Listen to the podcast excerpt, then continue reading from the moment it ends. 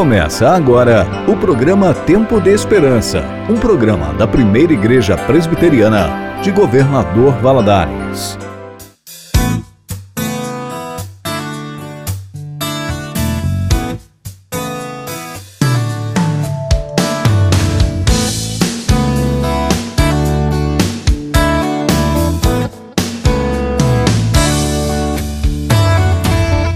É a graça de Jesus caminhar.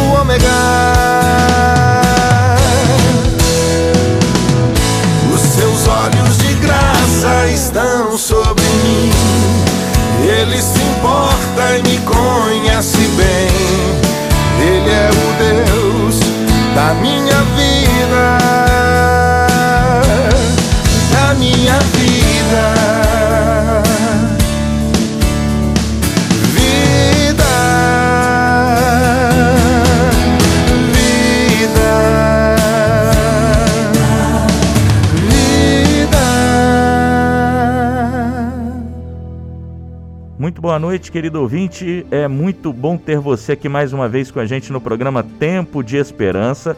Meu nome é Amado, eu sou um dos pastores aqui da primeira igreja presbiteriana de Governador Valadares. E a nossa igreja é a igreja que produz esse programa que você está participando aqui agora com a gente, programa Tempo de Esperança. A nossa igreja fica localizada na Avenida Brasil, número 2837, e é uma igreja centenária. Ela foi fundada no ano de 1917, há mais de 100 anos aí, abençoando a cidade de Governador Valadares. Olha, você pode fazer contato com a gente, eu sempre coloco aqui para vocês números de telefone para vocês fazerem contato com a gente. Vocês podem ligar para a gente no número 3271 2500, repetindo 3271 2500. Esse é o número do nosso Disque Paz. Você pode ligar lá, pedir uma oração, é, pedir um aconselhamento, quiser desabafar, você vai ligar para esse número. Se você quiser mandar para a gente uma mensagem de WhatsApp, nós teremos prazer em responder a sua mensagem. O número é o 99198 1688, repetindo 99198 1688. No início do programa você ouviu a música É a Graça de Jesus, de Juliano Sócio, e agora você ouvirá a música Motivo Sem Fim para Cantar, na voz de Paulo Nazaré.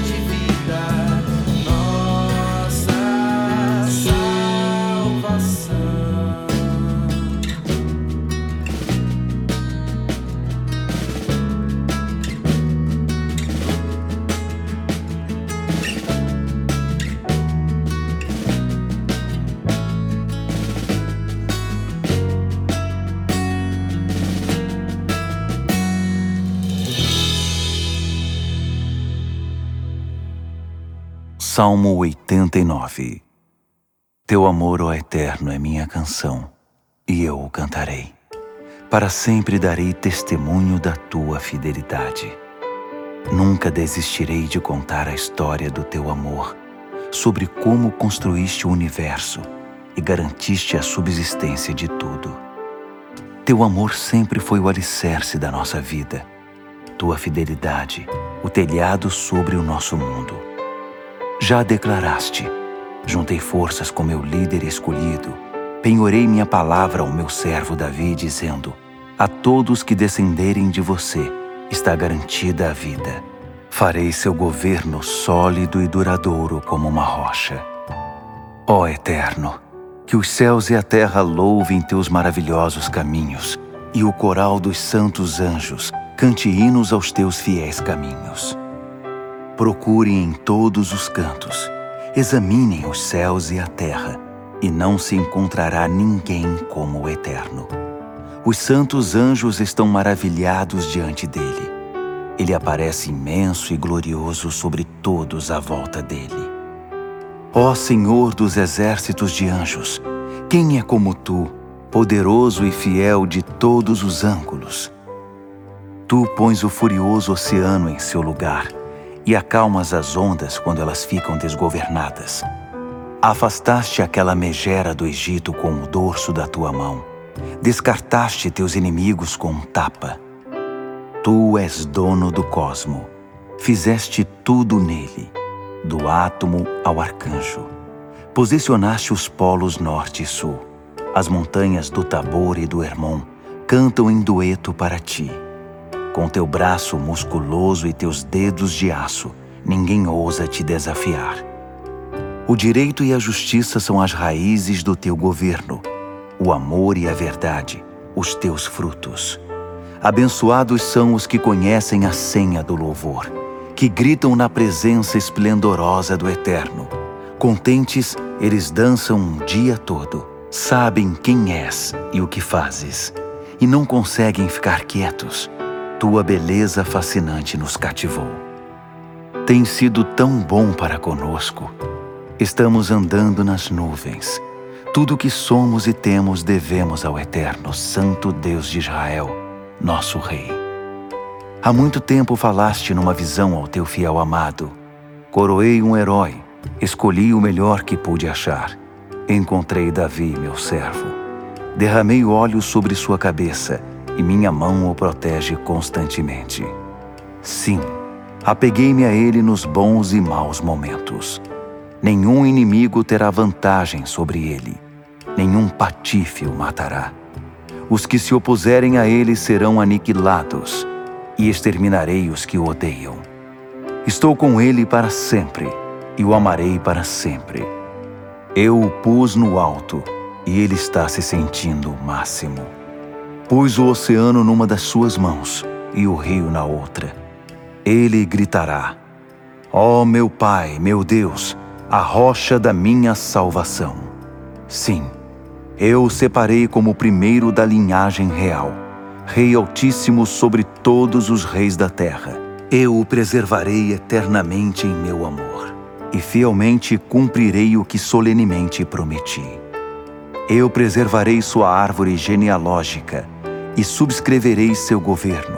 Mas se seus descendentes se recusarem a fazer o que digo, recusando-se a andar no caminho que eu mostrar, se menosprezarem minhas instruções e quebrarem as regras que eu instituir, esfregarei o rosto deles na sujeira de sua rebeldia, e eles sofrerão as consequências. Mas nunca os expulsarei, nunca os abandonarei ou repudiarei. Alguém acha que eu voltaria atrás em minha santa promessa, ou que retiraria as palavras que já falei? Dei minha palavra, minha perfeita e santa palavra. Alguém acha que eu mentiria para Davi? Sua árvore genealógica estará aqui para sempre. Sua soberania, tão certa como o sol, segura como as fases da lua, inescapável como o clima. Mas tu, ó Eterno, de fato nos abandonaste. Perdeste a paciência com aquele que ungiste. Rasgaste a promessa que fizeste ao teu servo. Jogaste sua coroa na lama, impediste a casa dele de reinar, reduziste sua cidade a um monte de entulhos, que é saqueada por estrangeiros, uma piada para os povos vizinhos. Declaraste feriado a todos os seus inimigos, e eles estão celebrando a desgraça dele. Irado, te opuseste a ele na batalha, te recusaste a lutar a seu lado. Tiraste dele seu esplendor e humilhaste esse guerreiro, arrastando sua honra na lama. Tomaste os melhores anos da vida dele e o deixaste impotente, arruinado. Por quanto tempo aguentaremos isso, ó Eterno? Foste embora de vez? Guardarás rancor para sempre? Lembra-te do meu lamento e de como a vida é curta. Criaste os homens e mulheres só para isso? Veremos a morte cedo demais. Todos verão, e não há porta dos fundos para escapar. Então, onde está o amor que o fez tão conhecido? O que aconteceu com tua promessa a Davi? Olha para teus servos, querido Senhor. Sou alvo das piadas de todas as nações, das zombarias dos nossos inimigos, ó Eterno, enquanto eles perseguem os passos do teu ungido amado. Bendito seja o Eterno para sempre e sempre. Amém. Amém. É isso aí, querido ouvinte. Você acabou de ouvir a leitura bíblica do Salmo 89, na versão bíblica A Mensagem, e agora ficará com a música Autor da Minha Fé, na voz de Paulo César Baruch e o Paulo César do Grupo Logos.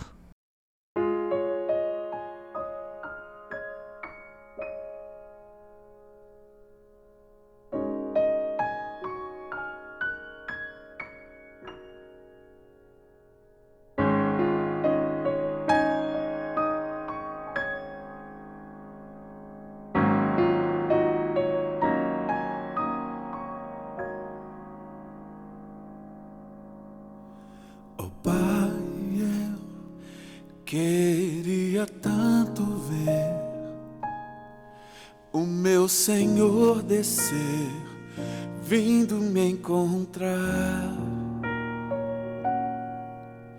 Eu posso até imaginar a refulgente glória do Senhor Jesus transpondo as brancas nuvens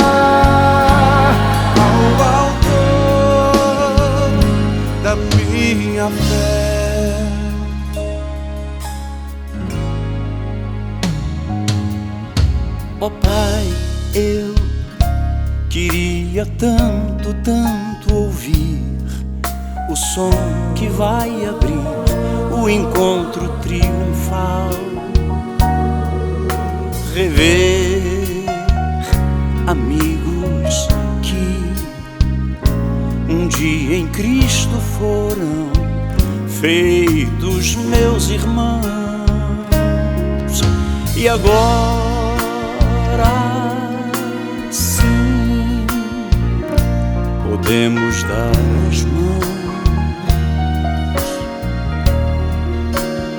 Hoje temos todos um, somente um, um só Senhor.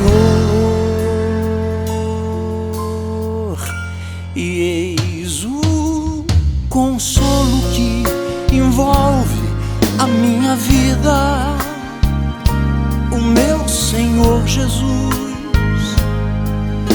Foi morto sim naquela cruz voltará, voltará, enfim. Por isso eu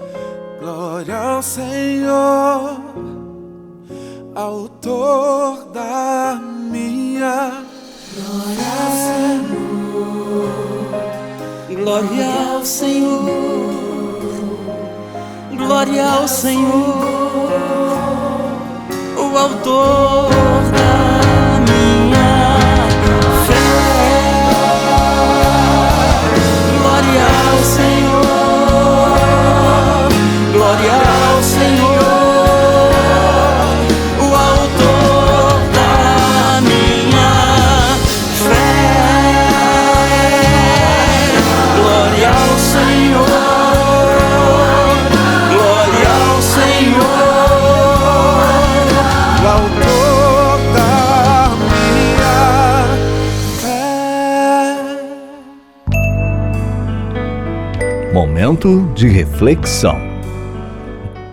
Olá, boa noite. Eu me chamo João Patrício, sou um dos pastores também da Primeira Igreja Presbiteriana. É um prazer poder falar com você nessa noite que nos acompanha e poder receber a palavra de Deus. Hoje, para nossa reflexão, para o nosso momento aqui diante da palavra, eu quero te convidar a ler comigo o texto que está no Evangelho de Marcos, no capítulo 2, a partir do verso 1 e vai até o versículo de número 12. Se você tiver uma Bíblia em casa, você pode é, ir até ela nesse momento ou acessar a sua Bíblia no celular também. Hoje muitas pessoas estão com, com as suas Bíblias aí também nos celulares. Mas é claro, né, ter o contato com a palavra, com o livro, é muito importante. Você pode fazê-lo agora, se você tiver uma Bíblia em casa.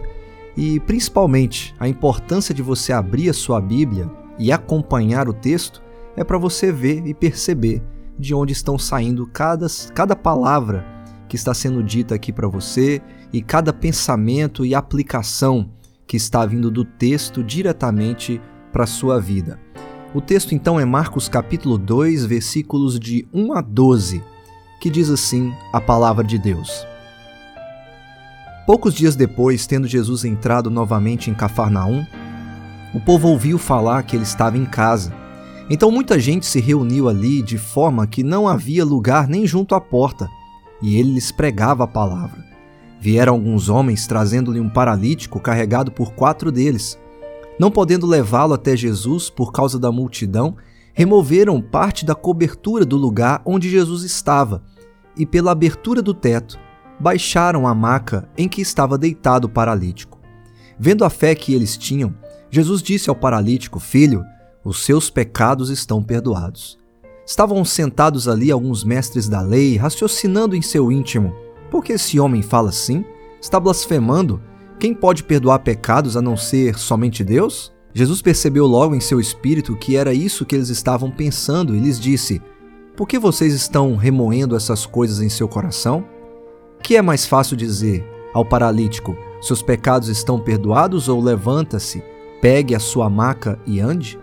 Mas para que vocês saibam que o Filho do Homem tem na terra autoridade para perdoar pecados, disse ao paralítico: Eu lhe digo, levante-se, pegue a sua maca e vá para casa. Ele se levantou, pegou a maca e saiu à vista de todos, que atônitos glorificaram a Deus, dizendo: Nunca vimos nada igual. Essa é a palavra de Deus. E nessa noite, nesse momento, eu queria te fazer uma pergunta. Se você tivesse uma doença muito grave, talvez até mesmo uma paralisia, e você soubesse que uma pessoa capaz de trazer a cura imediatamente para você estivesse na sua cidade, o que você faria? Você não faria de tudo para ir até esse médico, esse poderoso médico, e buscar a sua cura e a restauração da sua saúde? Você não iria fazer de tudo, até mesmo talvez chamar pessoas para te ajudar, para você ir até essa pessoa, para que então você fosse curada? Bom, eu acredito que você faria tudo que tivesse ao seu alcance para conseguir ir até essa pessoa e receber a cura que você tanto precisa. Aqui a fama de Jesus como uma pessoa que cura e realiza muitos milagres só aumenta. Jesus, no primeiro capítulo de Marcos, já realizou muitas curas e sinais, expulsou muitos demônios. Então ele está mostrando a sua autoridade sobre todas as coisas, inclusive sobre as doenças. Por isso que quando Jesus está nessa casa, diz o texto, que ele estava em uma casa, as pessoas rapidamente se juntam ali, de tal modo que nem mesmo os que gostariam de estar lá dentro podiam entrar, por causa da quantidade de pessoas que havia dentro da casa. A fama de Jesus estava crescendo muito. Com isso também estava crescendo a oposição a ele. Nessa casa também havia ali alguns religiosos que estavam criticando a atitude de Jesus em dizer àquele homem: estão perdoados os seus pecados.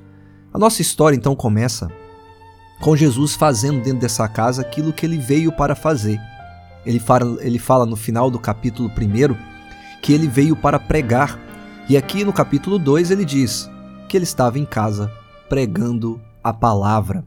A pregação de Jesus era muito simples. No primeiro capítulo de Marcos ele diz: Arrependam-se e creiam no Evangelho. Então ele está ensinando aquelas pessoas dentro de casa. E nesse meio tempo, desce do teto um paralítico, cujos amigos tiraram a cobertura do teto porque eles não conseguiam passar com o homem para colocá-lo na frente de Jesus. E eles descem o homem exatamente na frente de Jesus. Jesus, ao vê-lo, você pensa assim: não, é claro que Jesus vai curá-lo imediatamente. Não, Jesus perdoa os seus pecados imediatamente. Veja só, imagine você indo até o homem que poderia curar a sua doença te colocar de pé novamente, e esse homem diz para você assim: Você está perdoado. Você poderia pensar, mas eu não vim aqui para ser perdoado, eu vim aqui para ser curado. Mas Jesus, ele não não sofre esse tipo de questionamento. E ele nem está preocupado com esse questionamento. Ele simplesmente diz: Estão perdoados os seus pecados. Por que Jesus faz isso? Jesus faz nesse texto algo que para todos nós é muito precioso que ele sai de uma necessidade que é muito particular daquele homem, para então atender a uma necessidade que é universal. A necessidade particular daquele homem é que ele era um paralítico.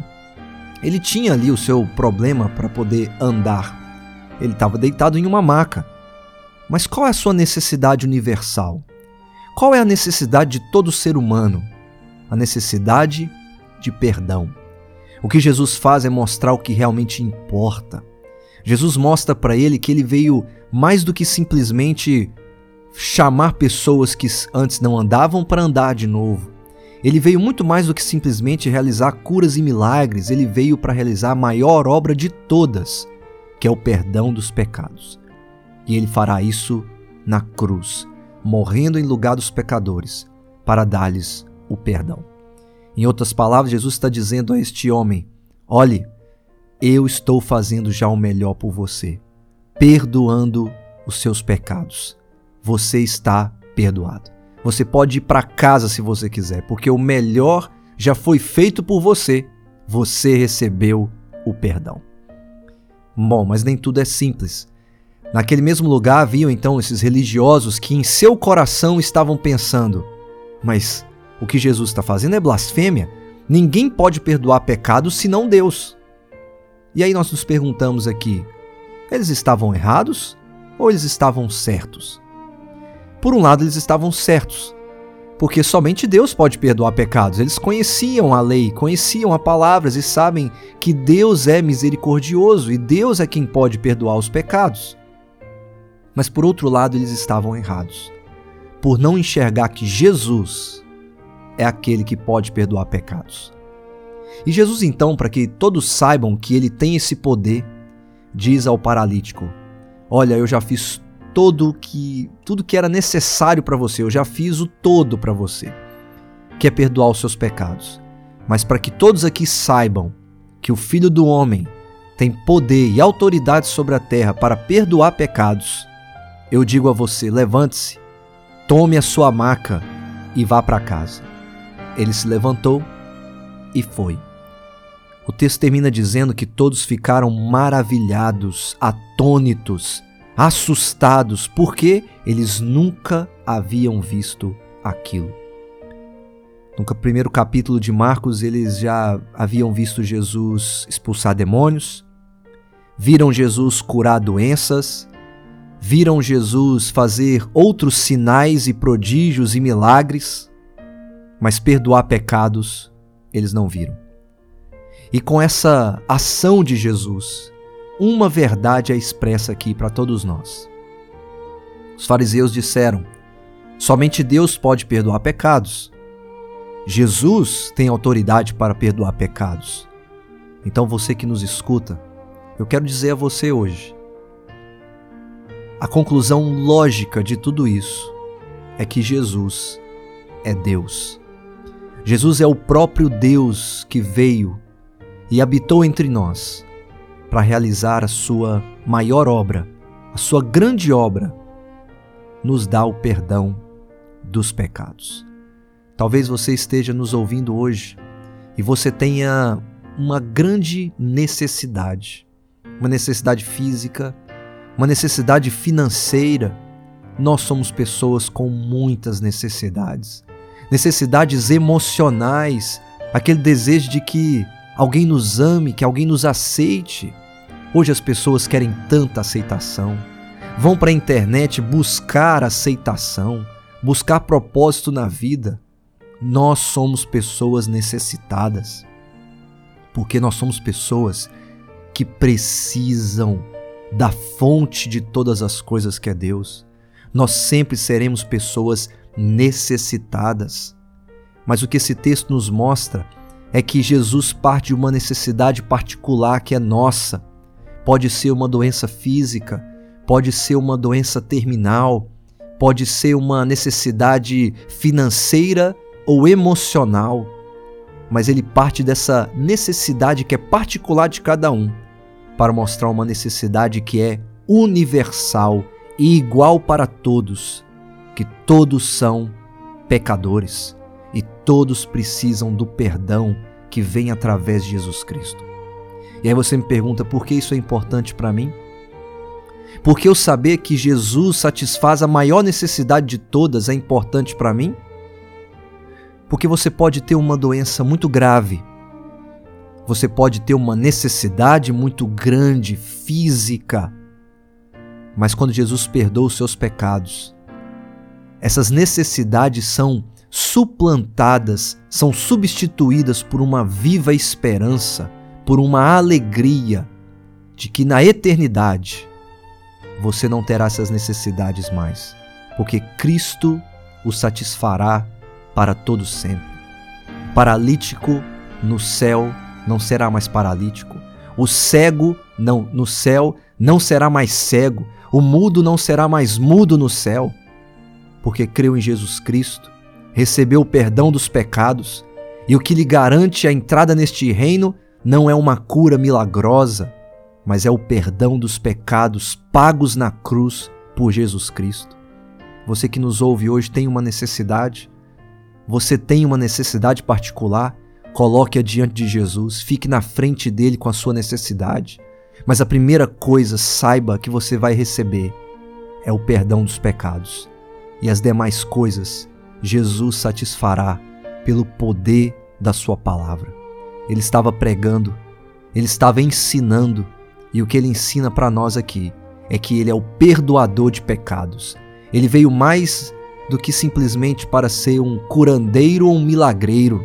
Jesus não é um curandeiro apenas, ele é aquele que cura o nosso coração do maior problema que temos, que é o nosso próprio pecado.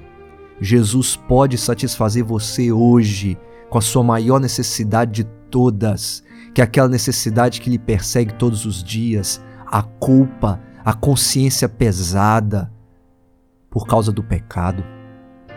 Mas Jesus Cristo pode lhe dar o perdão.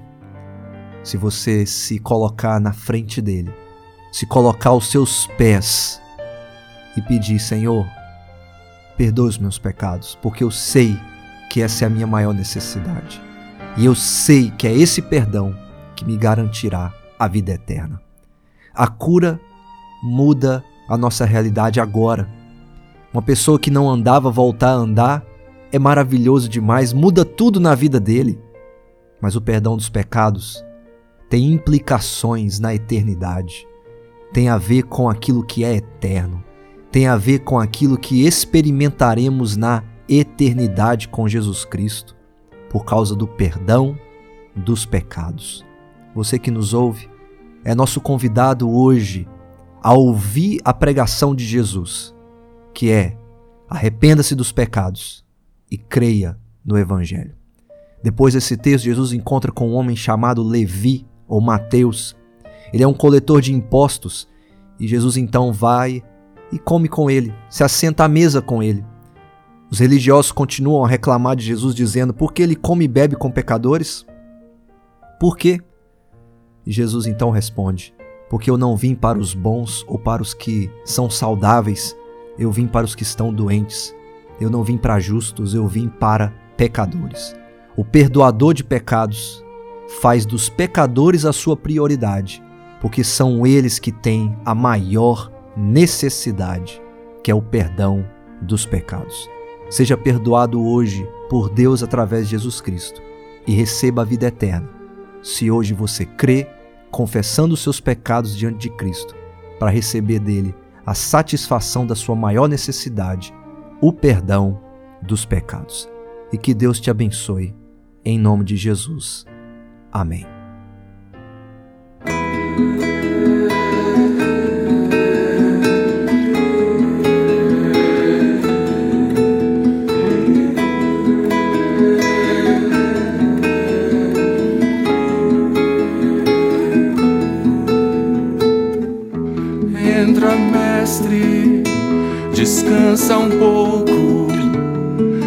Cansado, estás sedento e rouco.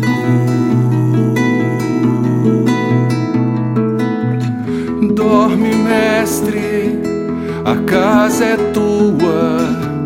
Já fechei porta e janela pra rua. Deixou-me falando só. Dormiu tão pesado, fazia dó. Como será, mestre, este sonho teu? Sonhas como homem, sonhas como Deus. Sonhas com a glória que tinhas com o Pai na luz, ou sonhas com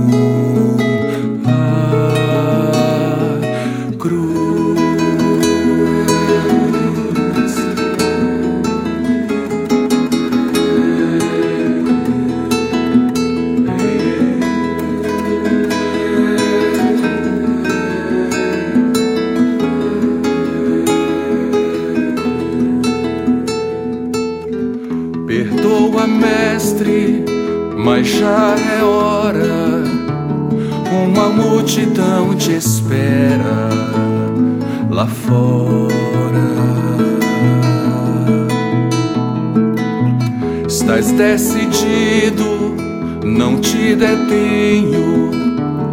Vais curando até chegar ao leito. Partiu, fica a paz em mim. Fica a sala com cheiro de jasmim. Vai verter a vida do corpo seu pra levar a culpa de alguém como eu. Pra lavar o sujo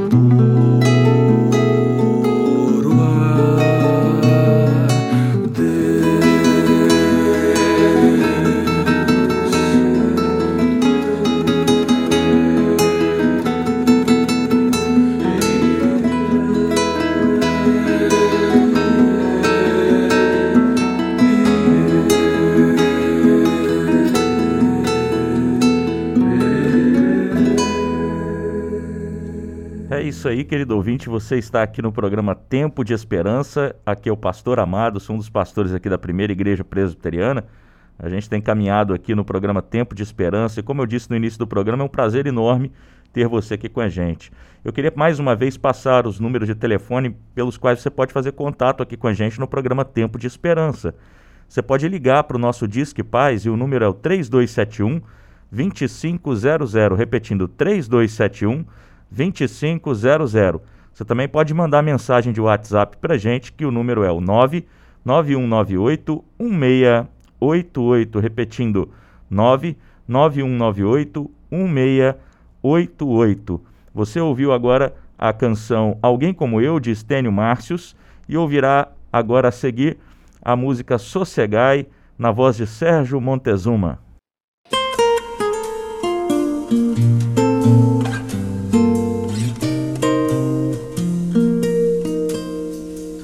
Mestre, o mar se revolta, as ondas nos dão pavor. O céu se reveste de trevas, não temos um Salvador. Não se te dá que morramos, podes assim a cada momento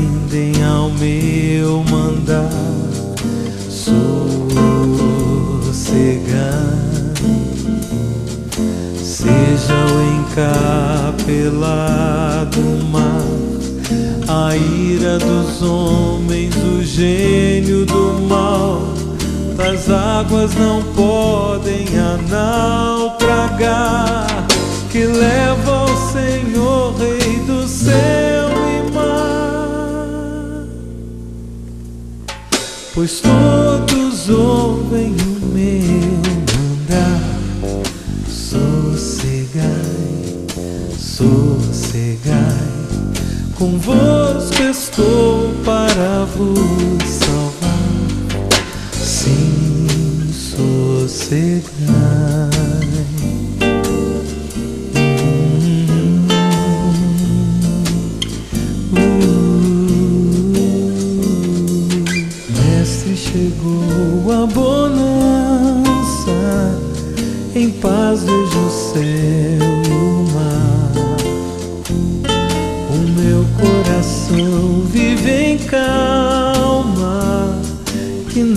Poderá findar.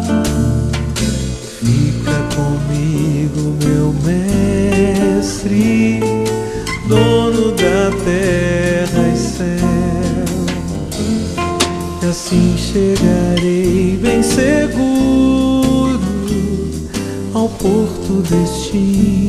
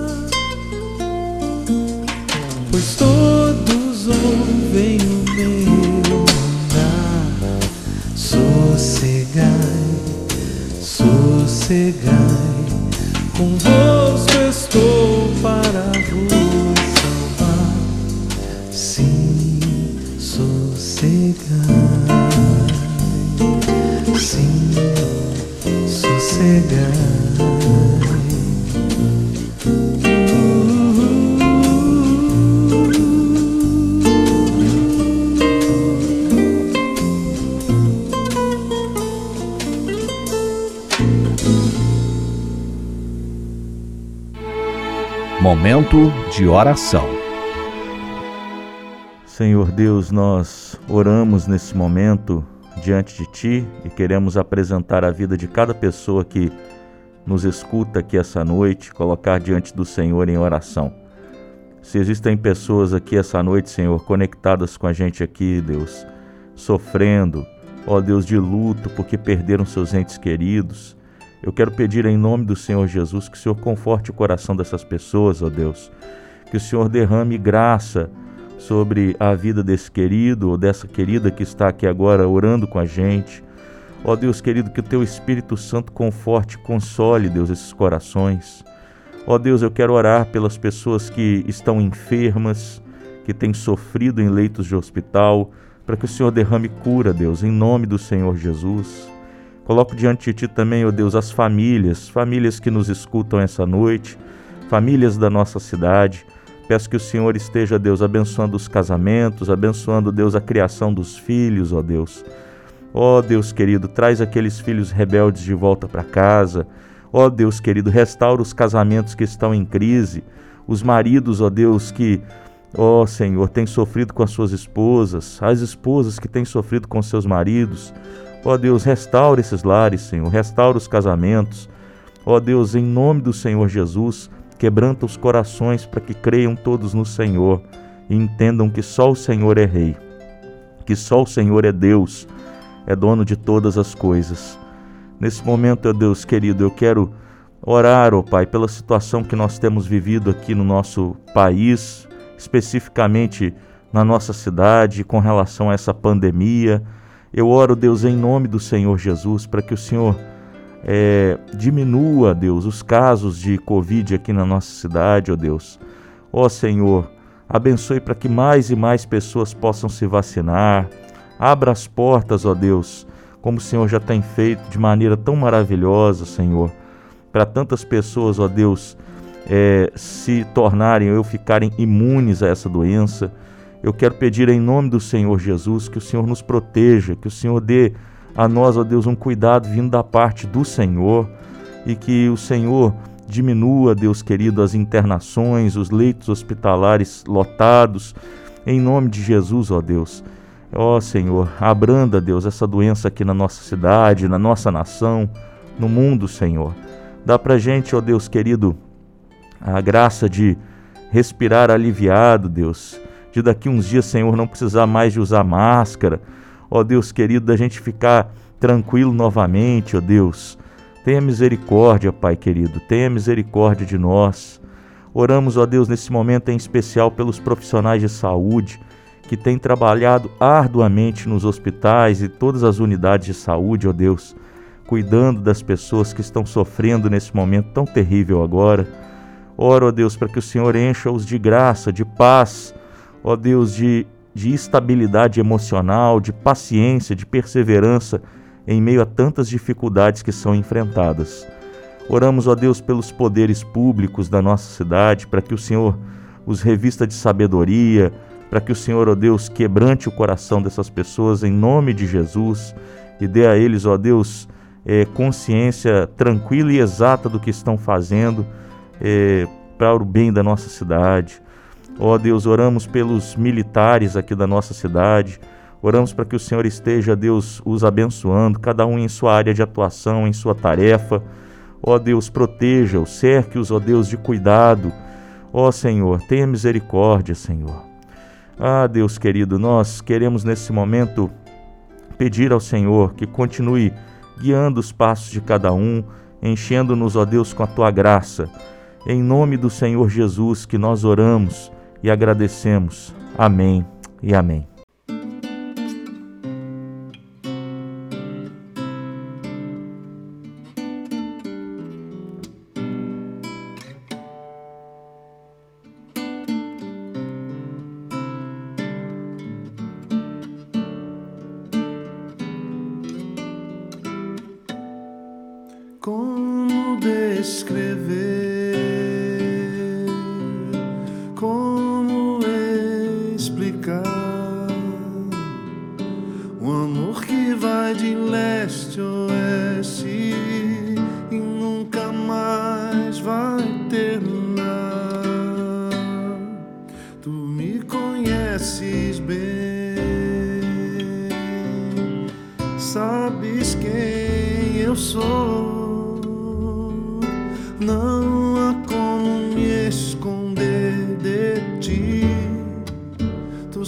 sabes onde estou.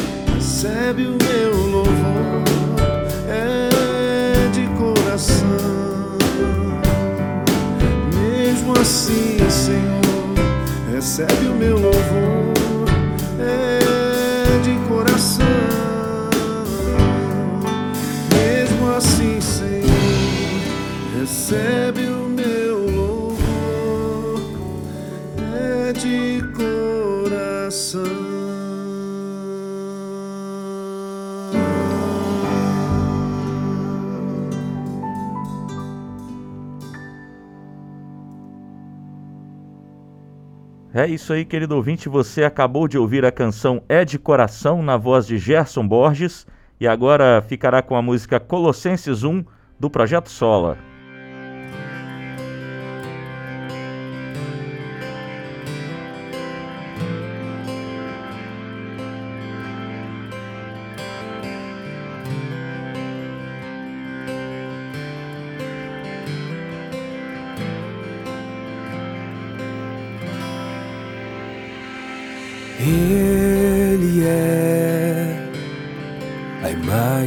Do Deus invisível.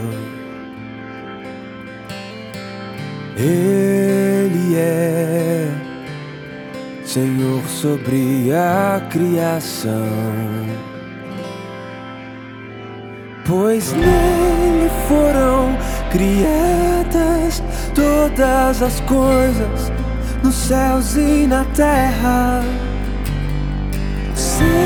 Sejam tronos, soberanias, poderes ou autoridades.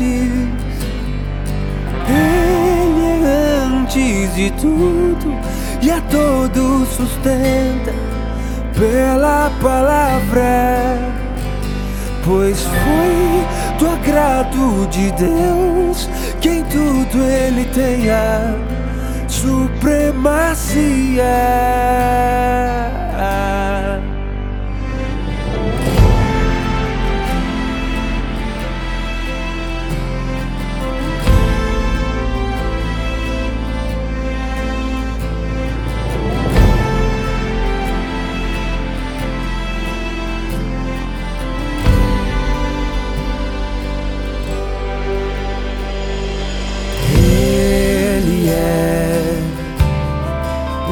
O resplendor da glória do Pai. Ele é a exata expressão do seu ser.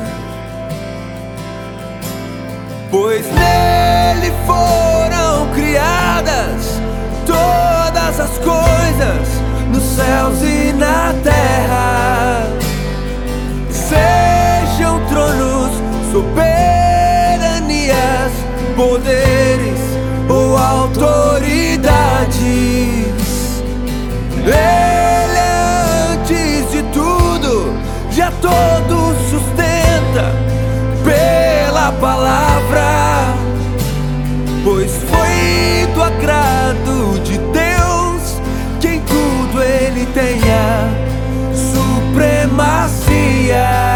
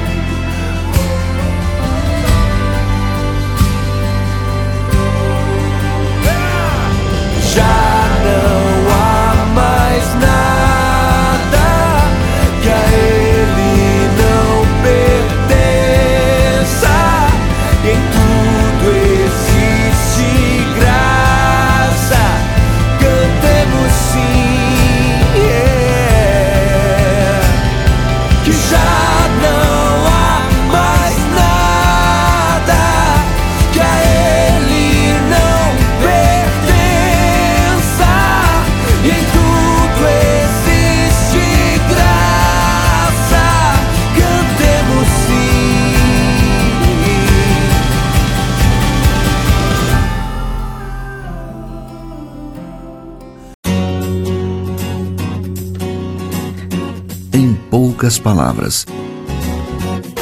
Um olhar sobre o mundo, a vida e a sociedade, à luz da palavra de Deus, com Augustus Nicodemos. Queridos ouvintes, nós estamos aqui mais uma vez com o programa Em Poucas Palavras, pela graça do bom Deus. Eu sou Natson Matias, apresentador deste programa que me dá um grande prazer de poder realizá-lo. É um programa da Primeira Igreja Presbiteriana de Goiânia, com o apoio aqui do Seminário Presbiteriano Brasil Central, onde estamos gravando este programa neste momento. Comigo, o pastor Augustus Nicodemos, o nosso comentarista. Quero saudar a você, querido ouvinte, com a paz do Senhor Jesus, você que nos acompanha pelas redes sociais, pela estação daqui, Isso. em Goiânia, e também através de todos os meios pelos quais o programa tem chegado até você e a tantas pessoas, inclusive ao redor do mundo. Muito obrigado pela sua audiência, pedimos as suas orações para que o programa continue a ser usado por Deus para tocar os corações.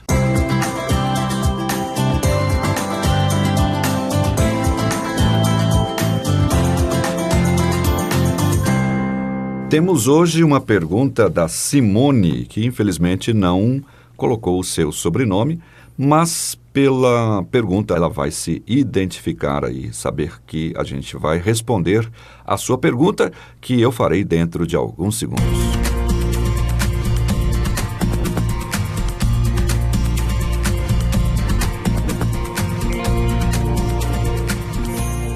Bem, a Simone então envia a sua pergunta, ou enviou a sua pergunta através do nosso aplicativo em poucas palavras. Ela diz o seguinte: Minha dúvida é sobre o estado de consciência dos mortos.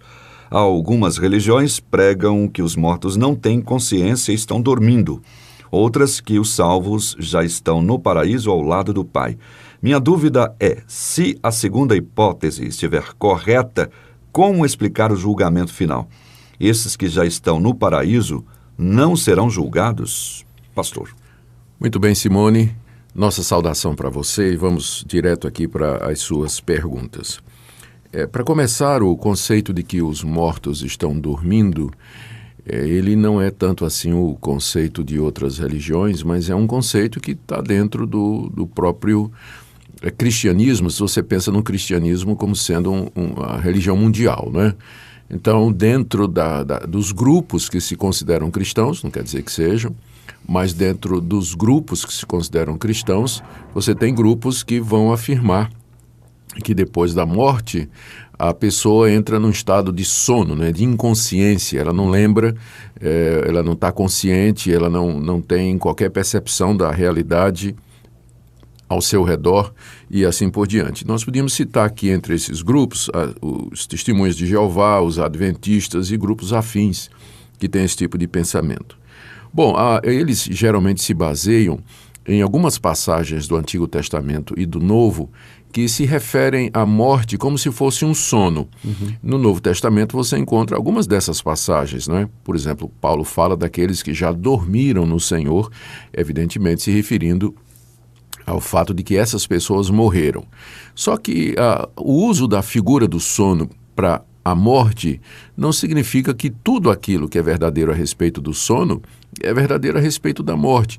A, a, morte só é comparada ao sono no sentido de que, primeiro, fisicamente, olhando do lado de fora, não é, externamente, um morto parece uma pessoa que está dormindo. Isso. E segundo, da perspectiva cristã, a morte não é o fim a pessoa haverá de ressuscitar dos mortos e a pessoa haverá de viver eternamente, como alguém que vai dormir e depois acorda. Então, é somente nesses pontos que nós podemos comparar a morte com o sono. Uhum. Ah, mas. Ah, quando chega na questão da consciência de quem morreu, aí a, a, comparação já não vale mais, porque a Bíblia nos ensina, na verdade, outra coisa. Até vastamente, né? Ela claramente né? explica né? muito sobre isso. Né? Sobre, a, sobre a consciência da, da pessoa que morreu. Vamos começar com o próprio apóstolo Paulo, que várias vezes disse frases do tipo assim: Eu prefiro partir e estar com Cristo, que é muito melhor. Ora, se depois da morte Paulo ia entrar num estado de inconsciência em que ele não, não, não teria noção do que estava acontecendo, em que sentido, qual o sentido da frase estar com Cristo depois da morte é muito melhor. Ou ainda pegando as palavras do próprio Jesus ao ladrão na cruz que estava é, é, sendo crucificado com ele, não é? lá no alto do Monte Calvário.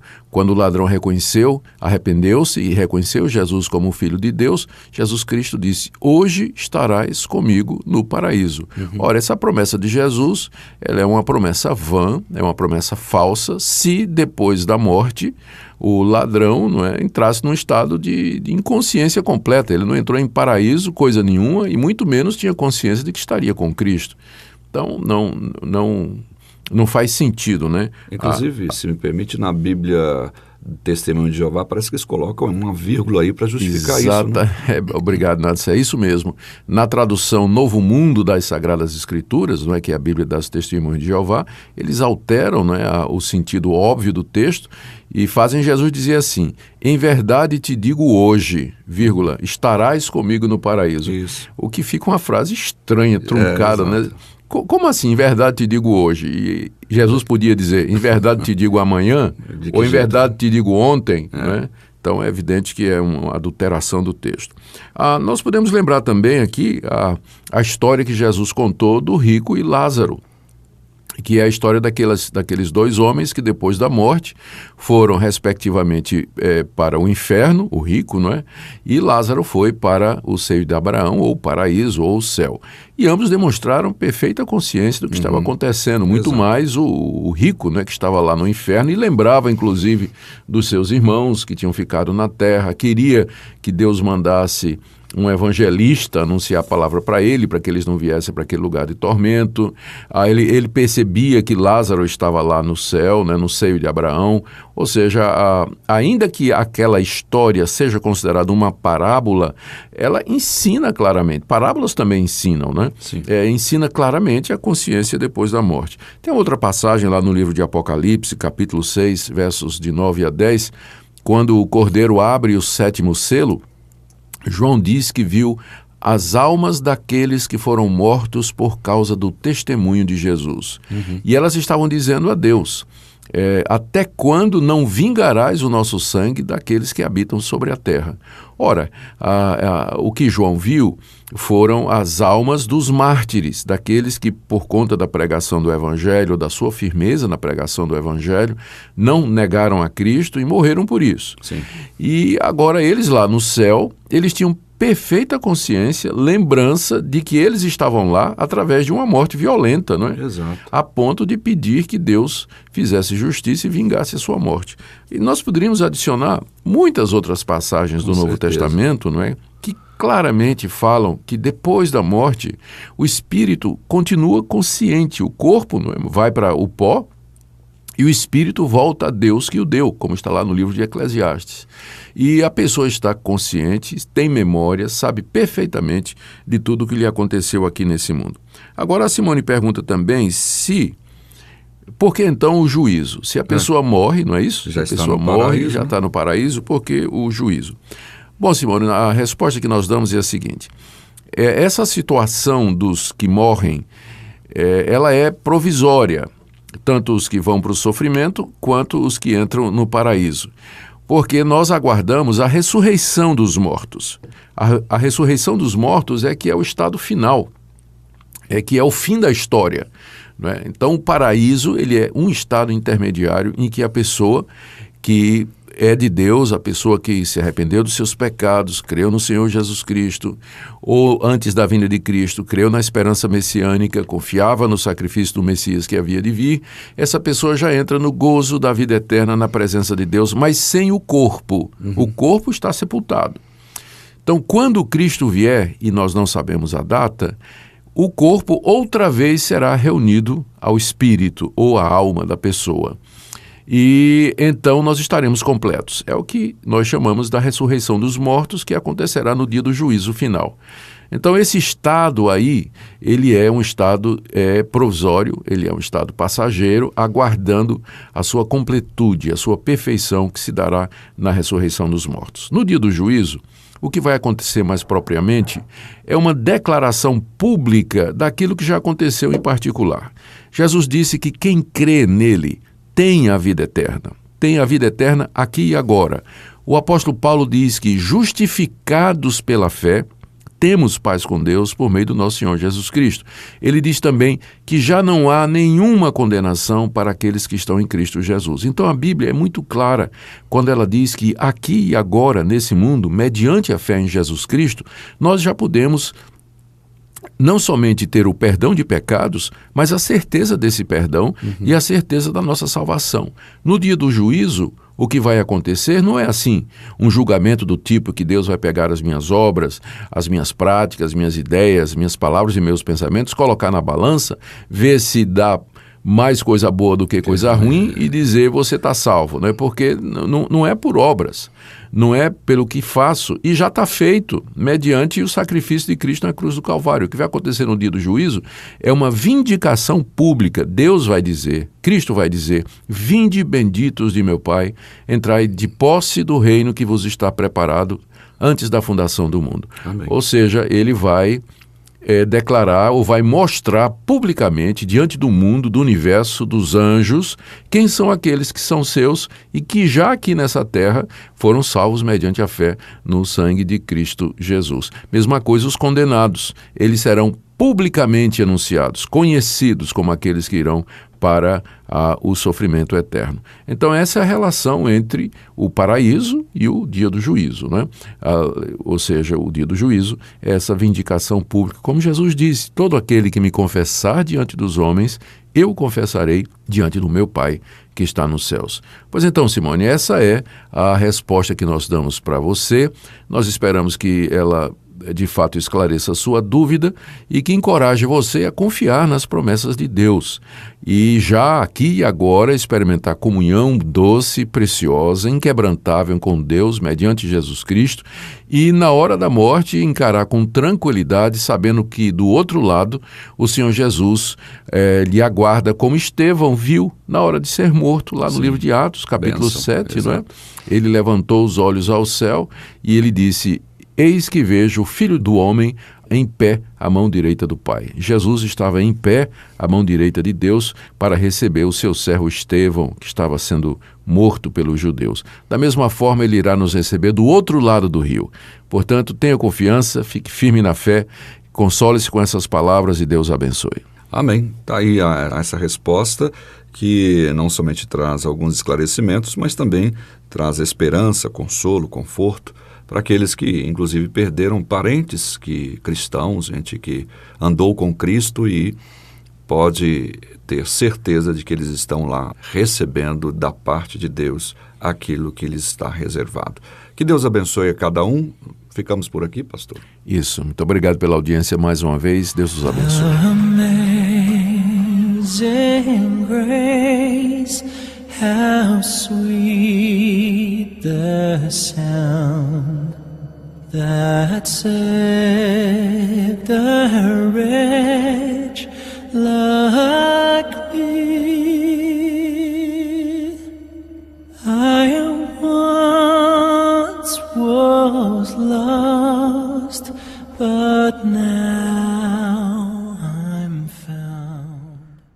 Muito bem, querido ouvinte, nós queremos agradecer a sua audiência aqui do programa Tempo de Esperança. Para você que está chegando agora aí, a gente já está chegando no final do programa. Meu nome é Amado, eu sou um dos pastores aqui da primeira igreja presbiteriana de Governador Valadares. E nós queremos agradecer a sua audiência, agradecer a você que passou aqui pelo nosso programa, que acompanhou aqui com a gente a reflexão na palavra de Deus, as músicas e é bom demais estar caminhando junto com você, tá? É muito gratificante. E eu quero passar para vocês mais uma vez números de telefone para você fazer contato com a gente. Você pode ligar para o número 3271 2500, repetindo 3271 2500. E você pode também mandar mensagem de WhatsApp para o número 9 9198 1688, repetindo 9 9198 1688. Lembrando a você que esse programa é um programa da Primeira Igreja Presbiteriana de Governador Valadares, a nossa igreja que é afiliada à Igreja Presbiteriana do Brasil, uma igreja tradicional aqui na cidade de Governador Valadares, no país. É, a nossa igreja fica localizada na Avenida Brasil, número 2837, uma igreja que foi fundada no ano de 1917, ou seja, há mais de 100 anos aí abençoando a cidade de Governador Valadares. Mais uma vez foi um prazer enorme ter você aqui com a gente no nosso programa. Para encerrar agora, você vai ouvir a canção Encarnação da IP Alfa e assim a gente se despede. Tenha um, um excelente domingo, restante domingo, uma excelente semana. Deus abençoe muito sua vida. Um abraço.